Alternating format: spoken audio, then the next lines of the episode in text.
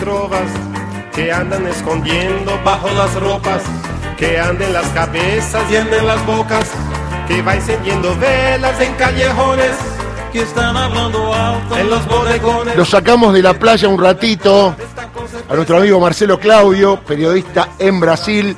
Marcelo querido, que está contento por el triunfo de Boca, seguramente. ¿Cómo va? ¿Cómo estás? ¿Qué tal, Darío? El gusto de saludarte. La playa no, porque el río amanece bastante nublado, con una lluvia fina. Este, y sí, por supuesto, muy contento con el triunfo de Boca. Y no inventen penales donde no los hay, ¿eh? que ya había pateado joven.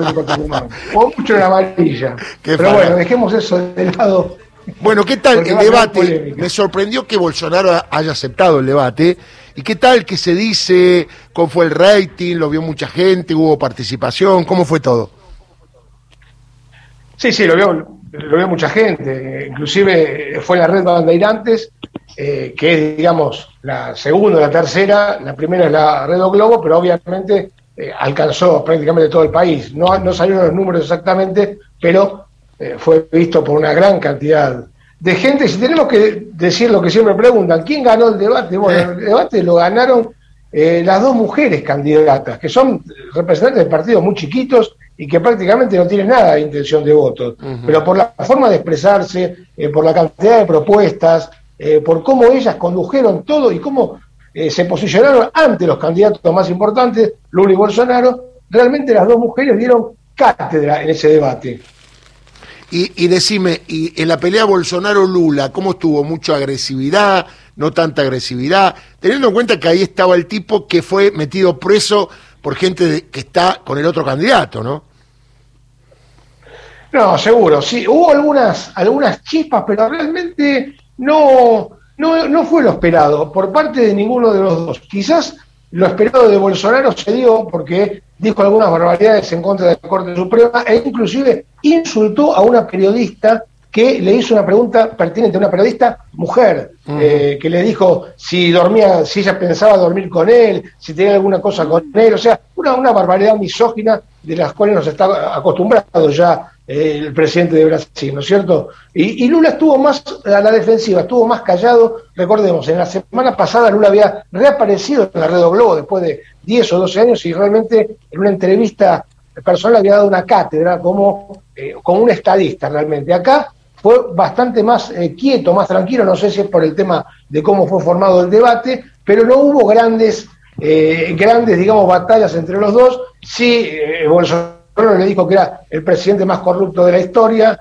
eh, que, su gobierno es el más corrupto de la historia, le dijo inclusive es presidiario, y Lula le respondió con toda la obra a lo largo de los 12 años del PT. Pero no fue nada, na- na- nada más grave. Obviamente cuando se vaya acercando la época de la elección, allá por el 2 de octubre, y haya así un debate en la Globo, faltando poco, ahí sí seguramente se van a sacar más chispas. ¿Y cómo está el tema de las encuestas hoy, de lo que se puede hacer encuestas serias, no?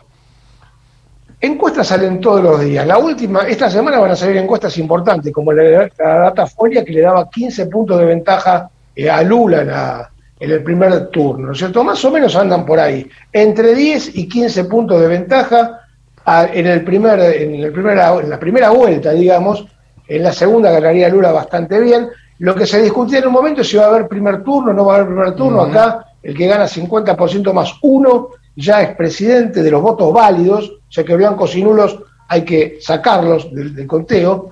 Eh, pero bueno, encuestas es la foto del día y para la elección faltan 36 días, entonces vamos a ver lo que es lo que sucede, porque obviamente el presidente tiene la máquina del Estado, está repartiendo a troche y moche, eh, después hablan de populismo, ¿no es cierto? Bueno, acá ha repartido una cantidad de dinero impresionante, ha conseguido bajar eh, algunas, eh, por ejemplo, el precio de los combustibles, que eso impacta directamente en la clase media, y le ha dado a unas 20 millones de personas un auxilio emergencial, de los más pobres, por supuesto, que eso también lo va a ayudar a disminuir un poco la diferencia.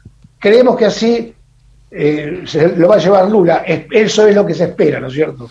Marcelo, querido, vamos a estar en contacto. Te mando un abrazo grande y espero que mañana salga el solcito y puedas tomar sol con ese lindo color que tenés. Un abrazo para todos. Chau, chau. Chao, chao.